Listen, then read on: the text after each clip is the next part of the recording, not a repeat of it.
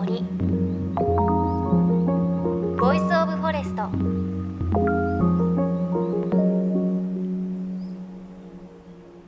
おはようございます。高橋真理恵です。さあ二十四節気の立春から雨水へということで雪が雨に変わり氷が溶けて水になる頃です。ね春本当待ち遠しいですね。あの先日私福島県の相馬市に行ってきたんですが相馬市の松川浦漁港というところにある彩春さんっていうお店があるんですがそこでねお刺身定食をいただいたんですが旬のものをねいただきました。あの生の白魚いただいたんですが私初めていただいて大きさ2 3センチぐらいちょっとしらすの大きいバージョンみたいなお魚なんですがあの私ポン酢ともみじおろしをかけて生でいただいたんですがちょっと苦みがあったねプルンプルンしていてすごく美味しかったです。初めての白魚感動でした。でこれから春を迎えますがこの後は春牡蠣であったり牡蠣もねどんどんこう身が大きくなってプルンプルンになって美味しくなるんですよね。東北って本当にその時期その時期で美味しいお魚があるのでねまたお邪魔するのすごく楽しみです。さあ JFN38 曲を結んでお送りします。命の森 Voice of Forest。この番組は鎮守の森のプロジェクトをはじめ全国に広がる植林活動や自然保護の取り組みにスポットを当てるプログラムです。各分野の森の賢人たちの声に耳を傾け森と共存する生き方を考えていきます。さて今週はスタジオのある東京を離れ四国は香川県からのレポートをお届けします。今回お邪魔したのは丸亀市の栗熊東の材木屋さん山一木材による木と暮らすというプロジェクトが生み出した材木をテーマにした施設です。プロジェクト名はアルファベットで木と暮らす。文字通り木と暮らすことを様々な形で体感できる空間になっています。どんな場所なのかではレポートお聞きください。さあということで今日は先ほど高松空港に着きまして山一木材さんの木と暮らすにやってきました。お話伺うのは熊谷由紀さんです。よろしくお願いします。お願いします。今エントランス入ってきましたけれどもたくさんこうもう木がふんだんなんですけど左側には木のこうギャラリーみたいなところとか、はい、先ほどちょっと行ってきましたけど、レストランがあったりとかあとなんかワークショップみたいなところがあったりとかもう入ったところから木のテーマパークみたいですね。そうですねあのまあ、植物として生えてる森の中の木もそうですしあとまあ材料としての木もあのふんだんに楽しんでもらえたらなと思ってます。はい、はい、じゃあぜひ案内をお願いします。はい、お願いします。あ、お邪魔しまお邪魔します。木の製品が並んでますが、こちらは？はい、こちらが木と暮らす日用品店という名前にしてましてあの、まあ、木の製品自社のものとそれから、まあ、木と相性のいいもの経年変化がとても綺麗なものをどっかに飾って置いとくんじゃなくてあの毎日毎日使ってどんどん味が出るものになったらいいなと思って商品揃えてます。なんかおすすめのものありますか？そうですね。最近だと、まあ、この木の器なんかはこれからの季節いいかもしれない。やっぱりね木だからこうぬくもりがあるというか何のっけよって考えちゃいますね。そうですね。これは手作りで。そうですね。あのこれ大きいテーブルなんかを作った端っこに余ってくる部材があるんですけどそういうのを大事に置いておいてでそれをまあ木取りしてお皿用に使っていくというふうな流れですね。なので樹種もねいろいろなんです。あのウォルナットがあったりヒノキがあったり杉があったりいろんな樹種で作ってましてもうその時々であるものが違うので、うん、ご縁というか皆さん来られた時にある材料の中から選ぶという。ショップの中の方でいろんな方作業されてますがこちらは？奥の方ではリースを作ってましてあの森で取れたというか拾ってきたというかそういう素材を使って季節のリースを作ってますね。杉山さん何の葉っぱですか？ヒノキですヒノキも常緑のあの木なので緑の葉っぱが冬でも楽しめる木ですよねその隣では一輪挿しの面取りというあのヤスリ掛けの仕事をしてますね。いい音が響いてますね。そうですね。火起こするに。あとなんかね、香りもちょっといいですね。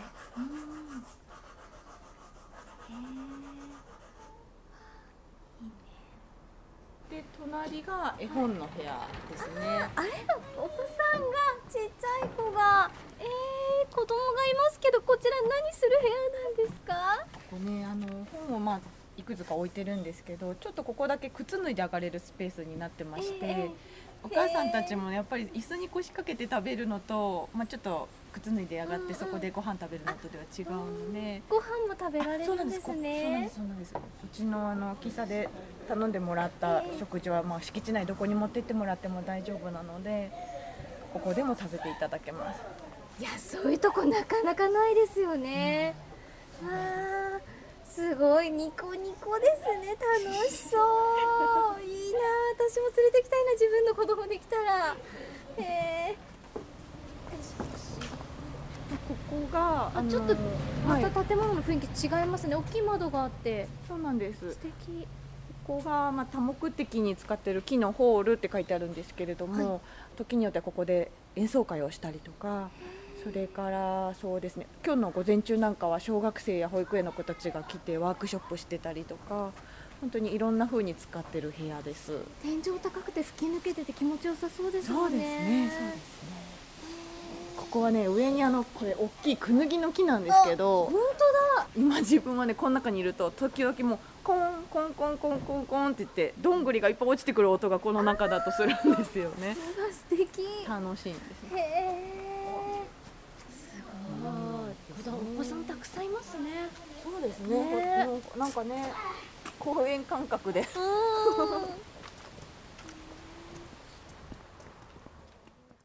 この木と暮らすの施設はこうイメージとしては長屋みたいな感じになっていて6つの部屋に分かれているんですよね。でその6つの部屋がウッドデッキでつながっているんですが本当にね気持ちのいい空間でした。中庭には木のブランコや子供たちが登って遊べる小さな丘があったりウッドデッキにハンモックがあったりともう本当にね遊ぶことには困らない場所なんですがあのカフェでお食事もいただいたんですがお食事もとっても美味しかったです。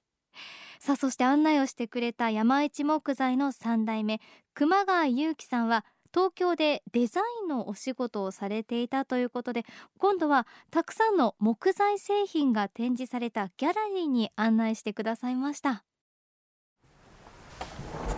どうぞ。こちらの建物入ると縦に広いですが。ここがですねあの木のギャラリーにしてるところでして、まあ、贈り物選びに使っていただいたりとかあとはその奥の方は家具のギャラリーになってまして、えー、とここでオーダーメイドを進めていくような部屋になってます。一枚板の机いいですね。これはもう本当にうちの自慢というか宝というか私のじいちゃんの代から集めてきた木材ですね。あの世界に1枚だけの自分の机っていうのができるはずです。へー。あこれ子供用の机ですそうなんです。かわいい。これがまさにさっきあの遊びに来てた子どもたちが栗熊小学校で使ってる机と椅子で、そうなんです。もう今栗熊小学校は全校生徒がこの机と椅子のセット全部で、木ですもんうん。ね、勉強してます四国で採れた木で作ろうっていうことで、えー、と5種類使ってるんですけど、うんうん。杉ヒノキケヤキ桜栗の5種類ですね。いやでも全然違いますね。6年間このね木の机で勉強できるっていうのは、なんかすごいな。結構ね感慨深いですよ。ここにワークショップに来てバターナイフ作りますとかって言ってこの木なんだとかって言うとそのもうみんなね言えるんです杉とか今日は杉ですねとかっていう感じで 言ってくれる。すごい。なんか入ったらねすぐ私たちレクチャーしに行くんですここはなケヤキやでとか言って、うんここの柔らかいところが杉でなとかって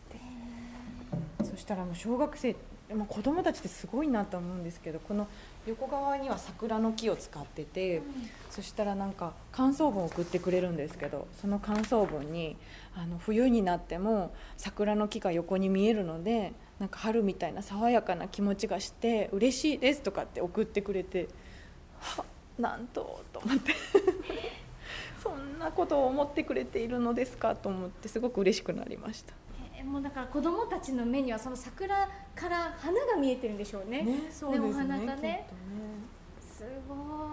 年に一回メンテナンスに行くんですけど、するともう余談ですけどね、ここに この木目と木目の間にガンジス川って書いてて、カンニングにも使われてる。面白い。5年生6年生はあのいろんな道具を持っててコンパスと彫刻刀ですね。ゴルフ場みたいに なんかなってて木目に沿ってね。なんかこれをどんどん掘り注んでいくと綺麗になんかやっぱりね木目の硬いところにぶち当たるのでやめられなかったんでしょうね掘ってて。凹凸が綺麗にできていて。あとなんかこのもなんだろう節、はいはい、節結んで正座にしてたりとか。面白いですね。面白い。考えることがね、うん、点見てたら結びたくなったんでしょうね。ねしたよね。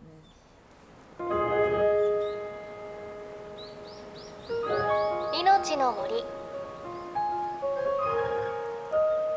Voice of Forest。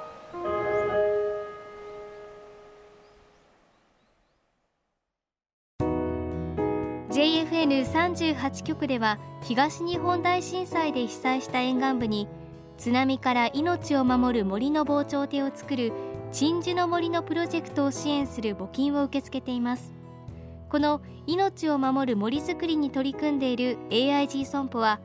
中小企業を災害や事故から守る損害保険のラインナップビジネスガードを法人会会員企業の皆様に提供しています。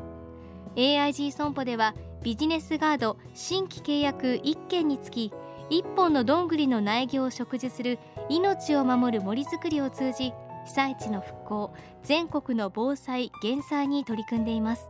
詳しくは番組ウェブサイトをご覧ください。いのちの森 Voice of Forest。今朝は香川県丸亀市山一木材のプロジェクト木と暮らすご紹介しました。いやもうちょっと私熊谷さんの声を聞いているだけでなんかあの心地いい感じをねすごく思い出したんですがすごいですよね。小学校の机がその全部こうもう足の部分ももちろん木ですしもう全て木がふんだんに使われた机を6年間使うということでね遊び方も面白いですね。ゴルフ場みたいになってたんですっておっしゃってましたけれど。いや羨ましいですね。自分が小学生の時はねそんな机じゃなかったので多分6年間ずっとああいう机を使ったら多分思い出も違うんだろうなとか思いますがちょうどねこの日はその栗熊小学校の小学生がワークショップでね木とクラスに来ていました。みんなね真剣に熊谷さんのお話聞いてました。でちなみにこちらの山一木材木とクラスの施設にはムクというねとても人懐っこい犬がいるんですがあの後方犬だってね あ熊谷さんおっしゃってましたが私たちが取材をしているとムクが先頭を歩いてこっちだよってこう道案内をしてくれるんですよね。でちょっと取材で止まったりすると振り返ってとか座って待ってたりしてでまた歩くとまた道案内をしてくれてすごく可愛かったんですよね。ぜひねあの近くに行った際はね会いに行ってほしいなと思いますが来週もこの木と暮らすについてお送りします。そして番組ではあなたの身近な森についてメッセージお待ちしています。メッセージは番組ウェブサイトからお寄せください。いのちの森 Voice of Forest。お相手は高橋真理恵でした。この番組は AIG 損保の協力でお送りしました。命の森。の森。ボイスオブフォレスト。